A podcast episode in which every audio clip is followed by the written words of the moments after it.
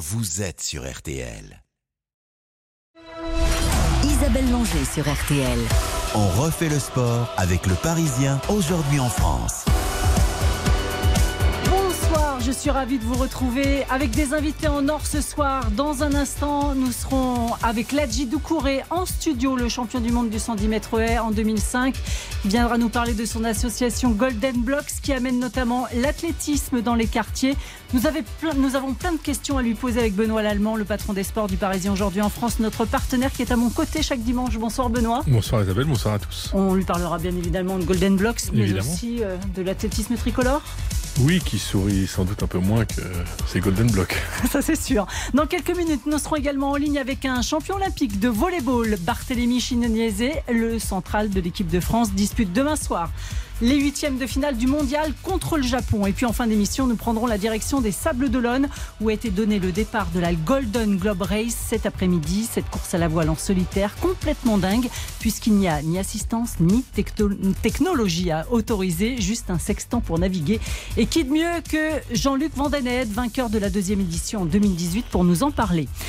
Euh, le football tout d'abord. Bonsoir Quentin Vasselin. Bonsoir Isabelle, bonsoir à toutes et à tous. Sixième journée de Ligue 1, Rennes cale encore. Match nul un partout des Bretons au stade de l'Aube face à 3. Grosse contre-performance alors que les Troyens ont joué à 10 contre 11 pendant plus d'une heure. Rennes compte ce soir deux fois moins de points que l'OM et le PSG. Lens laisse filer les leaders. Match nul un partout des Lens soit sur la pelouse de Reims. Lens est désormais troisième à deux points de Marseille et Paris. Lille s'impose à Montpellier 3 buts à 1. Doublé de Jonathan David qui permet à Lille d'être cinquième au classement ce soir à 4 points seulement du podium.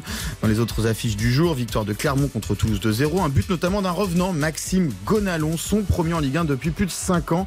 À l'époque, il jouait pour l'Olympique lyonnais. Match nul un partout entre Brest et Strasbourg. Les Alsaciens rétualistes pendant plus d'une mi-temps ont tenu le coup euh, en Bretagne. Enfin, victoire de Lorient à Ajaccio 1-0 grâce à Dango Ouattara. Les Corses restent bon dernier avec un seul petit point. À 20h45, derby de la Côte d'Azur entre Nice et Monaco, à suivre bien évidemment dans RTL Foot avec Eric Silvestro, Xavier Johan Rio et Baptiste Durieux à partir de 20h. L'actualité sportive cet après-midi, ce sont aussi les Grands Prix de Formule 1 et de moto. Bonsoir Frédéric Veil, Bonsoir Isabelle. notre spécialiste maison. En F1 tout d'abord Fred, encore une fois pas de surprise, nouvelle démonstration de Max Verstappen à domicile. Oui, oui, on se répète euh, chaque week-end. Max Verstappen est sur une autre planète et après le Grand Prix de France, le Grand Prix de Hongrie et le Grand Prix de Belgique, eh bien, le champion du monde en titre engrange une quatrième victoire d'affilée. C'est la première fois de sa carrière qu'il réalise une telle performance ce dimanche euh, devant ses fans, devant la marée orange. Il a une fois de plus surclassé tout le monde et s'impose donc devant la Mercedes de George Russell et la Ferrari de Charles Leclerc. Et les Mercedes qui reprennent du poil de la bête quand même. Oui, Fred. Russell euh, deuxième, hein, son meilleur podium cette saison. Hamilton quatrième, mais cet après-midi, s'il y avait une autre stratégie euh, et s'il n'y avait pas eu de ce safety car à 15 tours de l'arrivée au moment où Hamilton était en tête, eh bien, on aurait pu voir les deux Mercedes sur le podium. C'est bien que l'écurie allemande revienne dans le match après euh, 15 manches très compliquées pour les flèches d'argent. Est-ce que le championnat est joué? Oui. Oui, oui, oui, c'est plié. 10 victoires cette saison pour Max Verstappen. Il reste sur 7, il reste 7 grands prix disputés. Il a 109 points d'avance sur Leclerc et Perez. Il faudrait un séisme chez Red Bull pour empêcher, euh, pour euh, em- empêcher euh, Supermax d'aller chercher ce deuxième titre mondial. Benoît. Bonsoir Fred, comment Bonsoir. Charles Leclerc peut-il sauver sa saison? C'est ma première question. Et la deuxième concerne plutôt les Français. Qu'est-ce qu'on peut attendre d'eux jusqu'à la fin de la saison Pas grand-chose pour euh, Charles qui va de toute façon limiter les dégâts avec sa Ferrari et avec, les stratèges de Ferrari qui ont encore fait des miracles euh, ce dimanche. On va pas s'étaler là-dessus, mais voilà, non, ça va pas chez Ferrari. Ils ont une bonne voiture, mais la stratégie c'est pas ça. Et du côté des Français, ben, une petite déception quand même pour Esteban Ocon qui finit 9 qui était très déçu parce que l'Alpine était performante.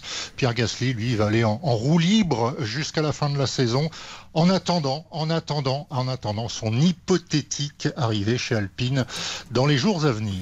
En moto, Frédéric Veil, quatrième victoire consécutive pour Francesco Bagnaia. Exactement, la passe de 4 cet après-midi sur ces terres à Misano après euh, Assen, Silverstone et Spielberg. L'Italien l'a emporté d'un souffle devant une autre Ducati, celle de Bastianini. Troisième place pour l'Aprilia de Maverick Vignales. Cinquième place seulement pour euh, Fabio Quartararo qui était parti huitième. Johan Zarco a chuté dans le premier tour. La, la fin de saison, Frédéric Veil risque d'être chaude quand même pour Fabio Quartararo. hein. Ouais, ouais, compliqué, compliqué, mais palpitante. hein. Il reste six grands prix Prix à disputer. Depuis le Grand Prix d'Allemagne, Bagnaia a repris 61 points à Fabio qui ne possède plus que 30 points d'avance. La Ducati, on le sait, elle est plus rapide. Il faudra donc compter sur l'immense talent de Fabio Quartararo pour conserver ce titre mondial. Ça débutera dans 15 jours à Aragon en Espagne. Merci beaucoup Frédéric Veil. Rendez-vous la semaine prochaine pour le Grand Prix d'Italie. Nous recevrons à cette occasion notre ami Jean-Louis Moncé. Hein, c'est ça Fred? Exactement, Jean-Louis qui publie ses mémoires mercredi prochain. Son livre s'appelle La Formule 1, ma famille. Ça paraît chez City Edition et avec, vous le verrez, une super photo de couverture signée d'une jeune et talentueuse photographe qui s'appelle L'Orveille. Euh, vous écoutez RTL. Merci Fred, à la semaine prochaine. Vous écoutez RTL, vous avez bien raison, il est 19h20. Dans un instant, on espère le joindre. Direction la Slovénie, retrouver le champion olympique de volleyball, Barthélemy Chinoniese. On refait le sport. Avec le Parisien aujourd'hui en France. Isabelle Langer. Isabelle Langer sur RTL. On refait le sport jusqu'à 20h. Avec le Parisien aujourd'hui en France. Dans l'actualité sportive de ce dimanche, Quentin Vasselin, il y a d'abord l'US Open de tennis. Oui, un Français est en ce moment sur le cours, le dernier euh, du tableau masculin, Corentin Moutet. Il perd pour le moment 6-1, 3-2 break pour son adversaire Casper Ruud, la tête de série numéro 5, finaliste à Roland Garros. Euh, Benoît Allemand, Corentin Moutet, premier lucky loser à atteindre les huitièmes de finale dans l'histoire de l'US Open, euh, risque de prendre la porte dans quelques instants. Quand même, hein. Oui, c'est un peu les huitièmes de finale, c'est un peu le, c'est un peu le le, tournant. le test, c'est le tournant, notamment pour les Français. Et là, on voit que il est sans doute un peu juste. Après, euh, c'est en 5-7, on ne sait jamais, mais ça, ça sera sans doute très très difficile pour Corentin Moutet. Oui, il y a également en ce moment euh, Matteo Berrettini qui affronte Davidovic Fokina, l'espagnol. Euh, L'italien est en passe de remporter la troisième manche et de prendre la tête dans cette rencontre. Il mènerait 2-7 à 1. Et tout à l'heure, dans quelques minutes, c'est Caroline Garcia qui, elle, a vraiment, euh, bah, vraiment On dit de la- la bonne chance chance d'aller loin. même, Elle, Benoît, elle- elle affronte risqueux l'américaine et franchement, elle joue extraordinairement bien depuis le début de la, de la quinzaine. Ah oui, depuis le début de la quinzaine et même depuis quelques semaines, euh, j'ai envie de dire. Et alors, pour Depuis le la victoire en double avec euh, Kristina Mladenovic à Roland Garros, c'est c'est une bombe. hein. c'est une bombe. Pour le coup, on serait extrêmement déçu Mm. euh, qu'elle Si ça cale s'arrêtait là. en huitième de finale. Et parce que pourquoi pas la compter parmi les quelques euh, outsiders pour cette euh, pour cette US Open. Franchement, on en attend beaucoup. Mm. On espère qu'elle sera à la hauteur de ce qu'elle peut faire et de ce qu'elle nous a montré ces dernières semaines. Son tableau est assez ouvert parce que Simona Alep a perdu et elle jouerait Coco Gauff au prochain tour éventuellement pour un quart de finale explosif. Ouais, mais ça va quand même pas être facile. Coco Gauff, c'est quand même une cliente aussi. Hein. Basket, troisième match de l'Euro pour les Bleus ce soir. Oui, la France affronte la Hongrie, coup d'envoi à 20h30. Les joueurs de Vincent Collet ont un bilan mitigé pour le moment euh, dans cet euro. Défaite inaugurale contre l'Allemagne et victoire face à la Lituanie hier. Rudy Gobert et ses coéquipiers doivent finir dans les quatre premiers de la poule pour accéder au prochain tour. Les Françaises, elles, c'est du basket féminin cette fois. Elles ont battu la Belgique 76 à 69 dans leur dernier match de préparation pour le mondial qui débute le 22 septembre. Elles s'envolent pour l'Australie dans 5 jours. Bonalement, on, on y croit pour les Françaises à l'euro? Bah, et, à- et les Français enfin, les Alors pour les Français, on n'est pas tellement surpris des débuts difficiles. On a eu Vincent Collet la semaine dernière qui nous racontait qu'il y avait encore des réglages à faire et ça s'est vu. Donc euh, voilà, il était extrêmement important, euh, voire vital que la France batte la Lituanie. Pour les Françaises, évidemment qu'on y croit. Euh, si je ne me trompe pas, c'est pas un euro mais un mondial, mais on, on va Oui, pour on- le mondial en Australie, c'est exactement. Donc euh, on va, on va on va y croire et on les attend évidemment euh, sur le podium. Euh, le cyclisme, il y avait la 15e étape de la Vuelta ce dimanche. L'une des plus grosses étapes de montagne de ce Tour d'Espagne avec une arrivée à Sierra Nevada au sommet de l'Alto Hoya de la Mora. Euh, un color catégorie et c'est Imen Arensman qui s'impose au général Remco Evenpool et toujours porteur du maillot rouge de leader. Merci beaucoup, Quentin Vasselin. Euh, on a tout fait. Ah non, on a oublié peut-être le VTT On peut parler un petit peu de Bah TT. C'était la Pauline fin de saison pour. Pauline Ferrand-Prévot qui a remporté la dernière étape de la Coupe du Monde euh, devant, euh, devant, devant Loana. Euh, Loana Lecomte, Oui, la excusez-moi. française. Et donc, c'est, elle confirme, hein, Pauline Ferrand-Prévot, elle revient au meilleur niveau une semaine après avoir gagné son quatrième titre mondial au jet dans la Ah. station au Savoyard. Exactement, c'est une très bonne saison pour euh, le VTT français féminin et Pauline Ferrand-Prévot notamment. C'est presque dommage que ça s'arrête là. Maintenant, euh, ce qu'on a envie de lui dire, c'est qu'elle se repose bien, qu'elle prépare bien l'année prochaine et la suivante. Merci beaucoup, Quentin. À tout de suite, hein, de toute façon. On a notre invité qui est arrivé en studio. RTL. On refait le sport. Les huit finalistes sont sous les ordres du starter en position donc Lagi Doucouré au 5 et c'est parti euh, Doucouré un petit retard à l'allumage mais euh, il prend bien le rythme il revient sur la troisième comme prévu. La quatrième il est devant il passe devant la cinquième attention Allen Johnson Johnson est là Arnold aussi. Doucouré fléchit non il est toujours devant il se bat avec Allen Johnson il est champion du monde attention C'était le 12 août 2005 à Helsinki, sous les yeux de Monsieur Athlétisme sur RTL, Jean-Michel Rascol. Forcément, c'est un bon souvenir, la Jidou Kouré. J'ai l'impression que c'est un très très bon souvenir pour moi. Bah, du coup, j'ai arrêté ma carrière, donc euh, ça reste quand même le, le titre le plus ultime que j'ai eu. Donc ouais, c'est un, c'est un bon souvenir. Et puis les gens s'en souviennent, donc c'est, c'est que j'ai réussi à, à les toucher aussi. Si je vous ai demandé. Juste, on rappellera juste que durant ce mondial, il a aussi décroché un deuxième titre mondial. Ouais, c'était un délire quand même. ouais, Exactement. Si je vous ai demandé de venir ce soir, Ladji, c'est avant tout pour que vous nous parliez de l'association que vous avez créée en 2014 avec Mathieu Lahaye, qui était ici ce soir aussi. Bonsoir Mathieu. Bonsoir. Golden Blocks. Alors c'est quoi Golden Blocks? Qui veut répondre? C'est un état d'esprit, Mathieu, si tu veux dérouler, vas-y. Je vais le faire succinctement. Euh, Golden Blocks, l'idée c'est d'amener le stade dans les quartiers et donner l'accès au sport pour tous. Et euh, avec notre sport de cœur, du coup, qui est l'athlétisme. Donc on a tout simplement cassé les codes pour intéresser un plus grand nombre de jeunes. Et c'est un projet qui a évolué avec un projet euh, social, euh, éducatif, où on donne l'accès euh, aux jeunes euh, à des métiers euh, qu'ils ne connaissaient même pas. Comme le journalisme, hein, Exactement. Bah, en fait, Mathieu, c'est un collègue que, que j'ai depuis, depuis longtemps. On était en, en club ensemble. Il a été international sur 400 mètres. Et on a eu la chance de faire des compétitions ensemble. Moi, j'ai réussi euh, au championnat du monde. Et je sais qu'après euh, ce titre de champion du monde, on m'a demandé un peu euh, pourquoi je faisais de l'athlétisme alors que j'étais euh, plus ou moins dédié à faire du foot.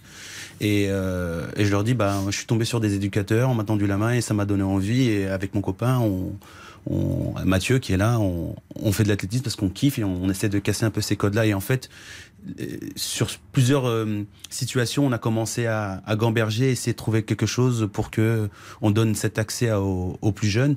Et ça a commencé par ce genre de, choses, quoi. Le titre de champion du monde, des, des rencontres avec d'autres personnes qui nous disaient mais vous n'avez pas euh, la typologie d'être des athlètes, vous venez de tel endroit, peu importe et tout. Et on s'est dit il y a quelque chose à faire et ça, l'association s'est créée comme ça. Aujourd'hui, ça représente euh, parce que maintenant on va expliquer au grand public. hein, il y a des tournées en France, euh, en Île-de-France aussi, Nantes, Bordeaux, Nice, euh, la banlieue, Montreuil, Nantes, euh, Nanterre, Ivry. Et il y a des étapes qualificatives où les gamins ils viennent, ils courent, c'est ça. Et puis les meilleurs après se retrouvent pour la grande finale qui a lieu samedi prochain, place de la Bastille. Exactement. Donc samedi 10. Ils sont combien à chaque fois sur chaque étape?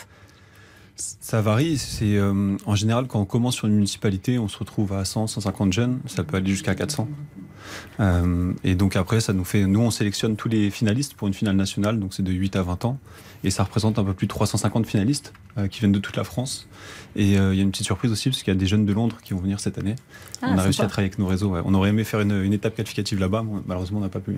Benoît, Et l'Allemand moi, je trouve qu'il y a un truc euh, doublement génial, c'est que d'abord, euh, se, se tendre la main et se déplacer dans les quartiers partout pour tendre la main, parce que, comme vous venez de le dire, c'est comme ça qu'on vient au sport. Et c'est aussi ce rôle sociétal du sport, euh, de, de, de donner envie aux gens de faire de l'activité physique, d'apprendre, d'apprendre, d'éduquer. Donc ça, c'est génial, c'est nécessaire. Et j'avais envie de dire que c'est presque pas assez souvent en France. Et puis il y a une deuxième chose, c'est que à côté de ce rôle-là sociétal, il y a aussi un rôle pour le sport français, puisque si je me trompe pas, il y a quelques personnes, quelques athlètes qui sont, enfin quelques jeunes qui sont devenus des athlètes, des vrais athlètes entre guillemets, puisque qualifiés pour les championnats de France et pour.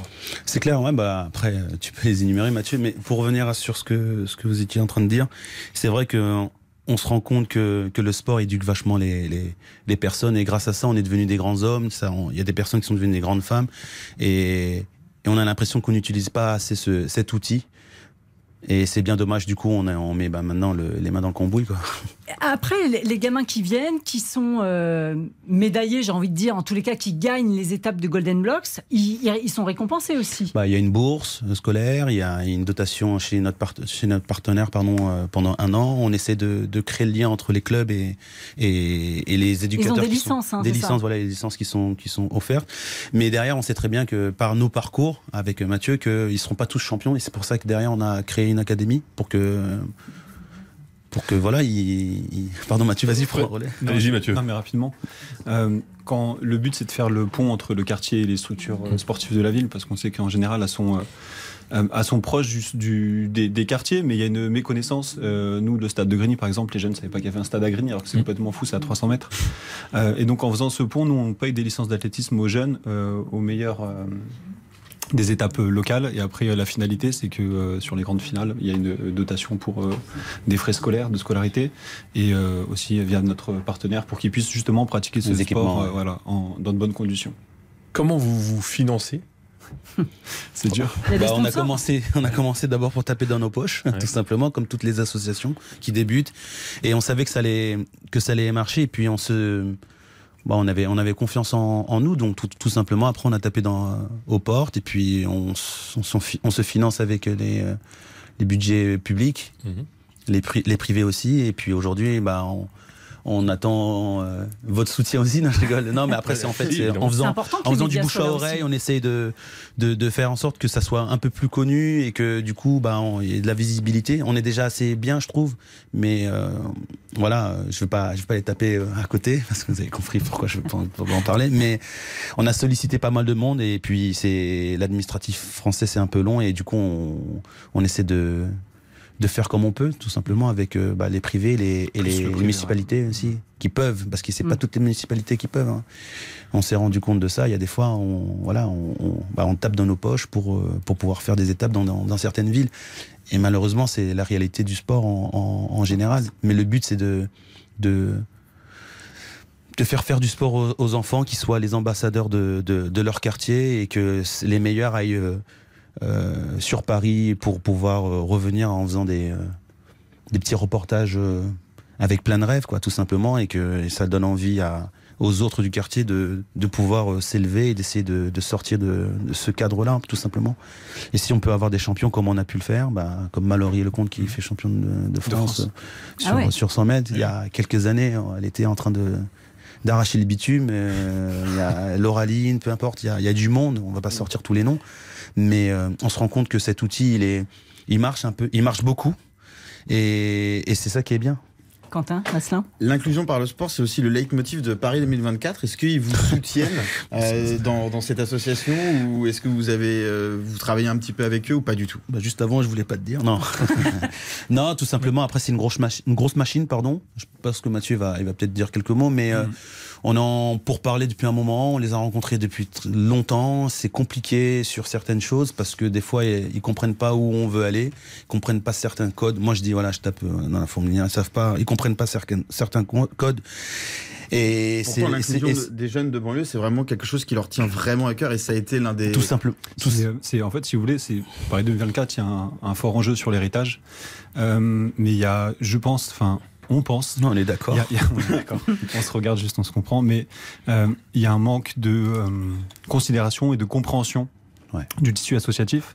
C'est-à-dire qu'au lieu de créer de nouvelles choses systématiquement, il vaudrait mieux valoriser euh, les gens qui font des choses et travailler avec eux et les élever. Et pour, pour le coup, nous, ça fait un moment qu'on le fait, on l'a fait tout seul, on a galéré. Grâce à un privé, on a pu aller un peu plus loin dans la démarche. mais ça suffit pas. Et on attend d'eux aussi qui, qui, viennent nous rencontrer et, qu'on leur explique comment ça se passe, au lieu de créer de nouveaux programmes toutes les, toutes les cinq minutes, qui, dans les faits, sont beaux, hein, dans les images. Mais euh, sur le terrain, il se passe, euh, il se passe rien. Hmm. Benoît Lallemand bah, Moi, je vais juste dire mon, mon incompréhension, en fait, parce que ce que vous faites, c'est exactement ce que, ce que les jeux doivent laisser comme héritage. Et ne pas servir d'associations comme les vôtres, et euh, celle-ci et d'autres qui doivent exister. Et de votre expertise. Et de votre expertise. Je trouve ça, je vais le dire, complètement idiot. Et que, euh, pour pousser un petit coup de gueule, il serait temps que Paris 2024 s'intéresse à ce qui existe déjà et file un coup de main, un gros coup de main, puisqu'ils ont les moyens, à des, à des associations pardon, comme les vôtres. Paris 2024, mais pas que. Parce qu'il y a aussi des associations françaises, il y a le ministère des Sports. Là, on a la chance d'avoir pu rencontrer euh, la ministre de l'égalité, Madame Rome, qui travaille. Qui est venue sur les plates de Grigny, hein, tout à fait. Et qui, qui, a compris la démarche, donc c'est déjà bien. Mm. Mais euh, est-ce que ce n'était pas le rôle du sport? Tout simplement. Il est 19h35. Restez avec nous. On, retrouve la Doucouré et nos deux autres invités, notamment Barthélémy Chignoniezé, le champion olympique de volleyball, d'ici quelques minutes. À tout de suite. RTL. On refait le sport avec le Parisien aujourd'hui en France. On refait le sport avec le Parisien aujourd'hui en France. Isabelle Langer. Ladji Toutkouré est notre invité ce soir en studio avec Mathieu Lahaye, les fondateurs de Golden Blocks. Comme c'est la rentrée, messieurs, nous avons voulu savoir si les Français pensaient faire du sport. C'est le thème du baromètre Odoxa pour Winamax et RTL. Bonsoir, Émile Leclerc. Bonsoir Isabelle, bonsoir à tous. Vous êtes le directeur d'études d'Odoxa et qui dit rentrée, Émile, dit bonne résolution. Exactement, on a souhaité qu'elle allait être- savoir quelle allait être la rentrée sportive des Français. Eh bien, elle le sera, sportive. 53% des Français nous disent euh, qu'ils ont pris la résolution de faire plus de sport ou d'activité euh, physique cette année. C'est 10 points de plus. On avait posé cette même question en janvier. Vous savez, on parle souvent des résolutions de la nouvelle année. Eh bien, en fait, non, le- les Français font, prennent plus de résolutions en, en début d'année euh, scolaire. Il y a une bonne raison à ça, c'est que c'est le moment où on s'inscrit dans les clubs. Et les Français, euh, 25% d'entre eux nous disent qu'ils vont s'inscrire dans un, un club. Alors c'est concurrencé quand même par le sport à la maison qui s'est beaucoup développé euh, pendant la crise sanitaire, 27% des Français, et puis 15% iront euh, dans une salle de sport cette année. Qui dit euh, que- est-ce que l'inflation, euh, Émile Leclerc, euh, est un frein quand même pour s'inscrire dans les clubs? C'est ça, on voit qu'il y a des Français qui veulent faire plus de sport, mais il y a quand même encore aujourd'hui des, des gros freins. Et un Français sur quatre, 24%, nous disent bah j'ai pas fait de, je me suis pas inscrit cette année dans, dans, un club ou j'ai pas inscrit mon enfant parce que j'ai des problèmes d'argent et que l'in- l'inflation euh, empêche mon budget de, de, de m'inscrire au sport. Les, les revenus modestes sont même 32% à le. Donc tout le sujet dont vous parliez tout à l'heure, on voit bien qu'il y a des couches sociales euh, où c'est plus compliqué de faire du sport et donc il faut davantage d'inclusion. C'est pas la seule raison, le seul manque euh, d'inclusion, hein, puisque les, il y a 26% des Français et en particulier chez les personnes atteintes de, de handicap qui nous disent qu'ils ont dû euh, renoncer à faire du sport cette année. Ladji Doucouré, euh, est-ce que le prix euh, est souvent un frein pour tous les gamins qui viennent vous voir à Golden Blocks? Ouais, c'est le prix et puis c'est euh, c'est avoir euh, des éducateurs euh, dispo pour les amener euh, des fois de l'école euh, au terrain. Comme il le disait juste avant, Mathieu, il y, a- certains, ils ne savaient même pas qu'il y avait un stade à 300 mètres parce qu'il n'y a pas cette communication, elle est, elle est aussi rompue et, et quand tu vas dans des, des zones un peu reculées, bah, bah, l'info ne passe limite même plus et, et du coup la priorité au sport ne- n'existe pas. Alors qu'il y a, il y a de l'énergie à vendre, il y a, il y a- il y a des choses à faire et, et c'est dommage. On n'est pas, on n'est pas surpris. hein. Ouais. Émile Leclerc, il y avait une dernière question. Lancée par Paris 2024, les 30 minutes de sport à l'école sont déjà, désormais généralisées. C'est plutôt bien accueilli. hein. Par les parents, effectivement. Alors déjà, première information, 63% des parents vont inscrire leur enfant euh, cette année dans un club, donc c'est quand même assez élevé, et ça les empêche pas de se dire largement favorables à cette mesure. Donc euh, on le rappelle, hein, 30 minutes de, de sport ou d'activité physique quotidienne dans les écoles alimentaires, 81% y sont favorables. Alors attention, tout le monde n'en a pas encore entendu parler, hein, une, une majorité 59%. Donc il faut encore faire savoir aux parents que euh, leurs enfants vont faire 30 minutes de sport euh, tous les jours. C'est important, ça, Ladji. Ah, c'est très important. C'est c'est dommage que ça commence que là. Merci beaucoup, Émile Leclerc, pour ce sondage. Parmi les bonnes résolutions de cette rentrée, pour inciter nos chérubins à lire, mais aussi à approfondir leurs connaissances euh, dans le sport, abonnez-les au magazine à fond. C'est l'offre de ma consoeur Myriam Alison. Bonsoir Myriam. Bonsoir Isabelle. Alors c'est quoi à fond? Alors à fond, c'est un magazine de 60 pages, un magazine papier qui est destiné aux enfants d'école élémentaire et qui est articulé autour de trois séquences. Une grande histoire, un dossier et un reportage. Dans ce premier numéro d'Afon, euh, on va vous raconter la grande histoire de Julien Alaphilippe, qui est le petit roi des roues arrière, devenu champion du monde de vélo et chouchou du public français. Il y a aussi un dossier qui est consacré au succès du basket 3-3, qui est un basket urbain, spectaculaire et très adapté aux enfants. C'est la championne du monde, euh, Laetitia Guapo, qui nous dit. Et pour le reportage, on a embarqué sur le bateau de Samantha Davis, qui est spécialiste de la course au large. Euh, on a découvert entre autres ce qu'est le moulin à café, qui ne fait pas de café, et qu'il existe aussi un savon spécial pour se laver à l'eau de mer. D'accord. Voilà. Donc dans la fond, il y a aussi des jeux, une gazette, des conseils pour pratiquer un sport euh, par des champions. Là, Nicolas Mahut, il décrypte la volée au tennis. Il y a aussi un poster, celui de la skateuse Sky Brown, dans ce premier numéro. Ben, c'est pas mal tout ça, Myriam Alison. On peut se le procurer où euh, à fond? Alors, eh ben, on peut se le procurer. Vous pouvez l'acheter ou le commander en librairie ou sur notre site internet afondlemag.fr où vous pouvez aussi acheter un numéro pour voir où, euh, où vous abonner pour la bonne résolution de la rentrée. Merci beaucoup, Myriam. Ça coûte combien? Ça coûte 9,50 le numéro et 49 euros l'abonnement à l'année. Et il y a six numéros. Merci beaucoup et longue vie à, à fond. On est Eh à ben, fond pour à merci fond. Isabelle. Exactement. Merci Benoît. Ladji Doucouré, si nous parlions un peu d'athlétisme, parce qu'on rappelle, vous entraînez aussi, notamment un certain Sacha Zoya, qui avait Oui. tout gagné chez les juniors, qui a réussi plutôt la transition chez les seniors. Oui, il a fait une bonne transition. Moi, je suis assez euh, content de, de cette saison. C'est vrai qu'on, quand on, on regarde un peu le bilan de sa saison, on est un peu, euh, un peu sur la, voilà, sur. euh, bref, on va pas sortir le mot, mais Ouais. ça fait deux championnats qui passent un peu à côté. Mais hum, quand on regarde euh, les gens de sa génération, les, euh, les gens de 20 ans. Euh, ils sont pas beaucoup à avoir, à avoir réussi et déjà ils sont pas beaucoup à avoir fait des championnats. Il y a Tebago euh, sur 100 mètres qui est champion du monde et recommande du monde qui est à 19 ans mais qui a fait une demi-finale de championnat du monde. Il fait une demi-finale.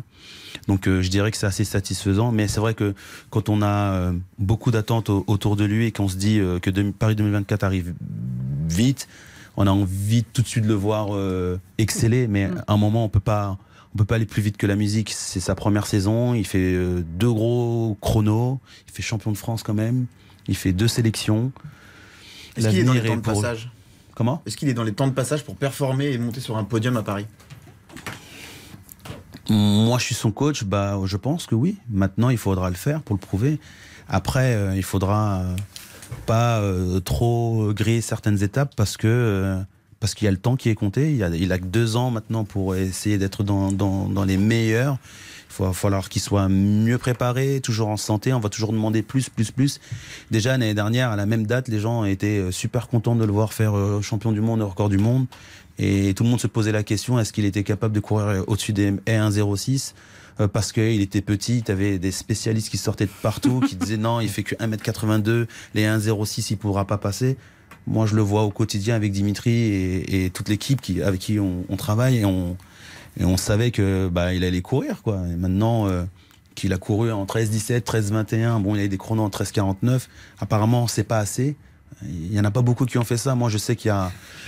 je, lui ai, je, lui ai, je lui ai parlé comme ça, même si je sais qu'il aime pas. Ça se trouve, s'il nous écoute, ben, il, va, il, va, il va dire non, je veux pas que tu me parles comme ça.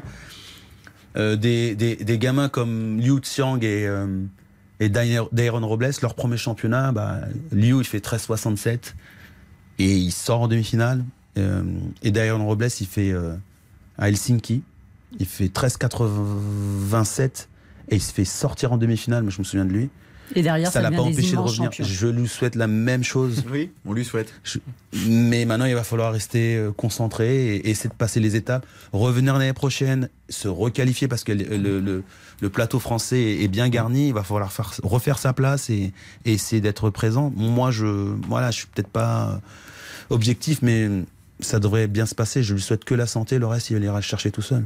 Une question globale. euh, On est confiant, sur, on est confiant pour Sacha. Euh, pour l'athlète français, Ah, d'accord. un peu plus difficile. Moi, je pensais qu'on n'avait pas parlé de Golem Blocks. Non, non euh, je sais pas. Je suis pas dans le staff euh, fédéral. Je sais pas quelle est leur politique. Mm. Pour l'instant, à date, je suis pas dedans, donc euh, je sais pas où, où ils veulent aller. C'est assez difficile de d'être euh, de donner son point de vue. Moi, je, je, je fonce avec mon- ma team.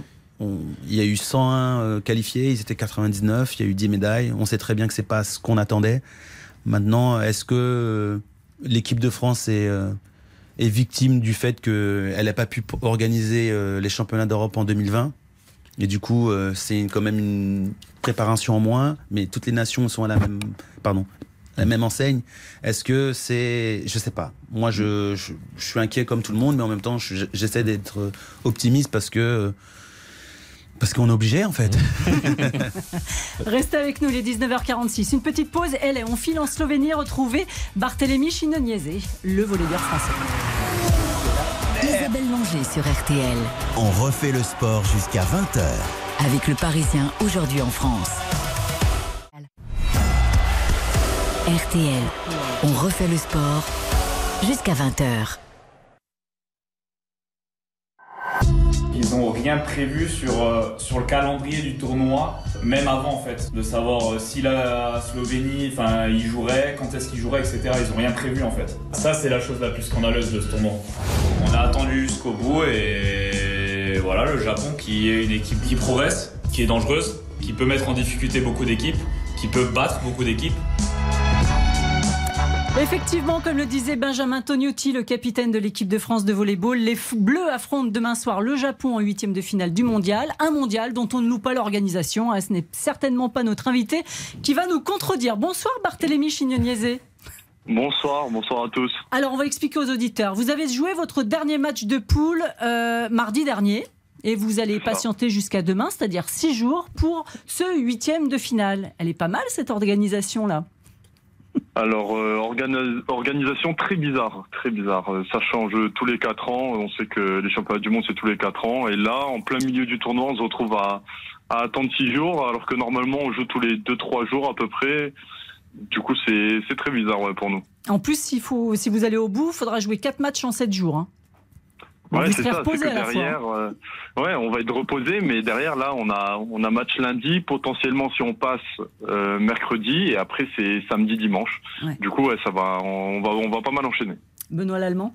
Oui, c'est un peu une spécialité du volet hein, de faire des organisations euh, Pas très qui- lisibles pour pas le très lisibles et qui avantagent souvent les pays organisateurs. Là, on va pas rentrer dans les détails, mais Mm. celle-ci organise, euh, favorise évidemment euh, les deux pays organisateurs. Le Japon demain, euh, vous restez sur six victoires consécutives contre eux. Ils sont entraînés par un ancien sélectionneur des Bleus, Philippe Blin. Mhm. Ça va être dur? Ouais, c'est ça. Ouais, ça va être dur parce que voilà, il connaît l'identité de l'é- de l'équipe de France.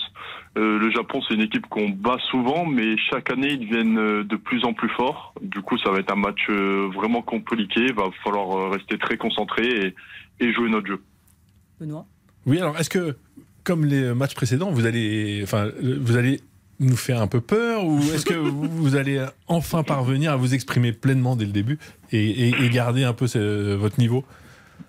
Euh, on va voir, hein, on va voir demain. Euh, va falloir regarder le match, mais ouais, non, là on s'est bien préparé, que ce soit physiquement ou, ou mentalement. Même on a fait beaucoup de vidéos pour regarder comment jouent les les Japonais. Et ouais, maintenant c'est les matchs à coup près. Du coup, va falloir rentrer dedans euh, directement euh, et pas se faire peur comme on a fait contre euh, l'Allemagne ou, ou la Slovénie. Ah oui, parce que la Slovénie, c'était euh, inc- incroyable d'intensité. Le groupe vit Ouais, bien, le groupe vit bien comme d'habitude, Barthélémy. Ouais, toujours une euh, toujours une super ambiance dans le groupe. On se retrouve, on est on est content de, de se retrouver après les saisons. Là, l'été l'été est un peu long comme d'habitude, mais on est content de d'être là.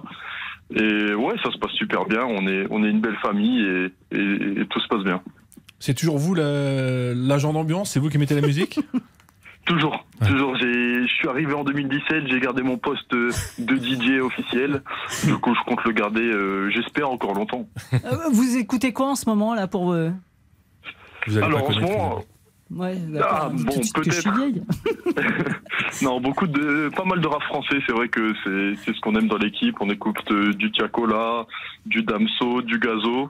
Et après, de temps en temps, j'aime bien alterner aussi avec euh, du rap américain ou des musiques un peu plus commerciales. Vous écoutez pas Erwin Ngapet? Bien sûr. Ah, il, est- fait partie de l'équipe. Il a sorti un album il y a pas longtemps. D'ailleurs, allez écouter hein, si- s'il y a des gens qui connaissent, qui connaissent pas. Mais ouais, si on en, on en écoute parce qu'il y a des, il y a des chansons qu'on, qu'on aime vraiment beaucoup. L'objectif, euh, Barthélémy Chignoniezé, on, on le dit, hein, c'est aller décrocher cet or. C'est la seule médaille qui manque à cette prestigieuse équipe de France aujourd'hui. Cet or mondial. Oui, déjà, l'objectif, c'est une médaille. C'est un bon début parce que voilà, je pense que ça fait longtemps que l'équipe de France n'a pas eu une médaille euh, au championnat du monde. Et bien sûr, si on peut décrocher l'or, euh, voilà, euh, nous, on va y aller à fond. Et c'est vrai que c'est l'objectif, mais déjà, on va prendre, euh, on, va, on va avancer match par match, tranquillement, et, et on arrivera, on espère arriver jusqu'au bout. Merci beaucoup, Barthélémy Chignoniezé. Allez, plus qu'un dodo, comme disent les enfants. Et place au show demain soir, huitième de finale de ce mondial. C'est à 21h contre le Japon. Merci beaucoup. Bonjour à toute Merci l'équipe. beaucoup hein. à vous. Merci. C'est une course complètement dingue, dont le départ a été donné il y a quelques heures au Sable de d'Olonne. La G, vous êtes toujours là. La Golden Globe Race. C'est presque Golden presque comme nous. Euh, voilà, hein. une course à la voile, en solitaire, sans escale, sans assistance, sans électronique. Ça veut dire qu'ils n'ont pas de GPS. Avec combien de dodo Ah bah, beaucoup. 211 pour Ils le dernier utilisent vainqueur. euh, juste un sextant. C'est seulement la troisième édition. La première, elle a eu lieu en 1968. Ils étaient neuf au départ, un seul a terminé.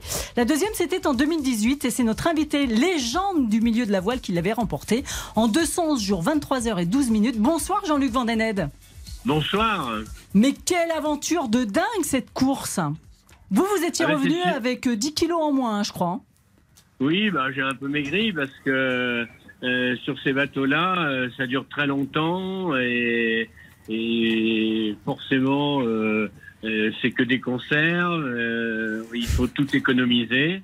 Il n'y a pas de dessalinisateur, hein, il faut le dire aussi Non. aux, aux- aux Non, non, auditeurs. non, hein. Il n'y a, il pas de désalinisateur. On peut pas. On est obligé de récupérer de l'eau de pluie. Et évidemment, faut embarquer euh, l'eau au départ, la nourriture, euh, tout le matériel pour réparer.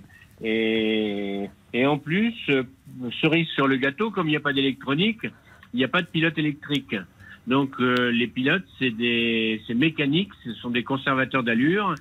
Et donc ça complique aussi un peu la chose. Ça veut dire que quand vous dormez, eh ben, des fois, le bateau, avec un coup de vent, il peut aller dans une autre direction et vous vous en rendez même pas compte. Exactement, parce que si le vent tourne, comme le régulateur d'allure suit le vent, et ben le bateau tourne aussi. Moi, j'ai une question, Jean-Luc, bonsoir. Est-ce que le Vendée Bonsoir. Globe était trop facile pour euh, revenir à cette, euh, à cette euh, navigation euh, à l'ancienne? Non, le vent, le vent des globes, c'est pas facile non plus, mais c'est d'autres bateaux. C'est des bateaux qui sont très techniques, très technologiques. C'est les dernières innovations. Là, ce sont des bateaux d'occasion euh, qui viennent euh, très souvent de vieux couples qui le vendent. Et donc, euh, c'est des bateaux qui n'ont jamais été des bateaux de course, qui sont des petits bateaux de 11 mètres, de moins de 11 mètres. Et donc, il euh, bah, faut faire son tour du monde avec. C'est des bateaux, euh, c'est un éloge de la lenteur. Euh, je vois la G Doucouré qui ouvre de grands Robinson. yeux. Non, mais c'est un truc de malade. hein. Euh, ils ont même pas le droit de passer de coups de téléphone naturellement Non, mais là, c'est pas possible. à la famille. Et ça vous avait coûté cher en 2018, Jean-Luc Vandened. Hein. 18 heures Ben de oui, pénalité. parce- Oui, oui, parce que il s'est passé que j'ai eu un problème de mât. Euh, j'ai le bateau a chaviré et donc euh, le mât a été très abîmé. Et je me suis dit, je peux pas continuer comme ça. Et je voulais pas que ma femme la prenne euh, par milieu interposé. Euh, Je voulais pas qu'elle apprenne ça par RTL. Alors, j'ai- appelé en direct. Et puis en fin de compte, j'ai réussi à bricoler mon mât. J'ai réussi à trouver des astuces pour euh, continuer la course et terminer. Mais comme on n'a pas le droit d'appeler euh, qui que ce soit avec le téléphone satellitaire, eh ben, je me suis retrouvé avec 18 heures de pénalité. Le plus important, vous dites toujours que sur cette course, c'est le moral. Ah ben ça, tout à fait. Pour rester euh, comme ça plus de 200 jours tout seul à se battre contre les éléments, essayer de faire marcher le bateau le mieux possible. Et il faut avoir un moral d'acier, il faut être bien avec soi-même, il faut surtout être très bien préparé. Et je pense que ça a été un, un de mes atouts, c'était d'être très bien préparé. Et donc, euh, ça m'a permis d'amener le bateau à la première place. Mais on a été sur 10, 18 partants, on n'était que 5 à, à terminer cette course. Benoît Est-ce que la peur est plus présente que quand il y a beaucoup de technologie, de l'informatique et, et tout le reste? Ben, L'inconvénient, c'est qu'on n'a pas de, comme on n'a pas d'ordinateur, on ne reçoit pas de fichiers météo, donc on est un petit peu à l'aveuglette à ce niveau-là, donc on subit les coups de vent. Euh, alors qu'aujourd'hui, les, les bateaux modernes arrivent à les éviter, ils sont prévisibles et, et ils vont tellement vite qu'ils peuvent contourner les, les problèmes. Là, avec ces bateaux-là, on ne peut pas contourner les problèmes. On n'est pas assez rapide. Et donc, il faut préparer le bateau pour savoir, en sachant que de toute façon, on aura forcément deux, trois coups de vent euh, dans les 40e. Merci beaucoup, Jean-Luc Vandened. Je, je dis aussi aux auditeurs que vous vous octroyez quand même un petit quart de vin par jour hein, pendant la course. Ah bah absolument, il faut quand même euh, rester euh, sur terre et, et, et moi ça fait partie de la joie de vivre et, et ça fait c'est comme ça que je reste optimiste. Ben, vous avez bien eu raison parce que ça vous a permis de remporter ce- cette Golden Globe Race en 2018. Merci beaucoup, Jean-Luc Vandened. Merci. C'est un plaisir de vous avoir en ligne. Merci beaucoup, Ladjidou Kouré. Merci à vous. On se donne rendez-vous samedi prochain pour les finales de Golden Blocks, place de la Bastille. Bien sûr, et le 24 septembre à- au Green Relay, c'est un autre projet. On en reparlera peut-être. Ah bah avec plaisir. Benoît Lallemand, qu'est-ce que vous nous préparez pour euh, demain dans les pages de sport du Parisien aujourd'hui en France? Alors évidemment un peu de PSG parce que c'est une semaine importante avec la Ligue des Champions. On va expliquer pourquoi tout On va a le fan là à Ah oui, hein. oui, Juventus. voilà, pourquoi tout va plutôt bien en ce moment. Donc euh, voilà, une interview d'Emmanuel Petit pour parler de la Ligue des Champions. Et c'est princi- principalement ça. Eh bien, c'est à retrouver dès 21h30, le Parisien pour les abonnés numériques. RTL. On refait le sport. On refait le sport. avec le Parisien aujourd'hui en France. Isabelle Langer. Et voilà, c'est terminé. Ces trois quarts d'heure dont refait le sport. Merci à Oriane pour la réalisation. Merci à Quentin Vasselin. Merci Benoît Lallemand. Merci, Merci, à. Ladji Doucouré et Mathieu Lahaye d'être venus avec euh, nous voir pour Golden Blocks. À la semaine prochaine. Euh, dans un instant, vous retrouvez les copains de RTL Foot. Bonsoir Eric Silvestro. Bonsoir Isabelle, bonsoir à tous. Ce soir, on va chez vous. Oui, on va sur la côte d'Azur pour le derby entre Nice et l'AS Monaco. C'est tout près de l'Italie. Yohan Rio est en pleine forme. Il est en train de commenter en italien dans les couloirs Ah des buts là imaginaires. Je pense que la soirée va être euh, particulière. Et longue. On va s'amuser. Oh, vous allez bien vous amuser. Vous écoutez RTL, il est 20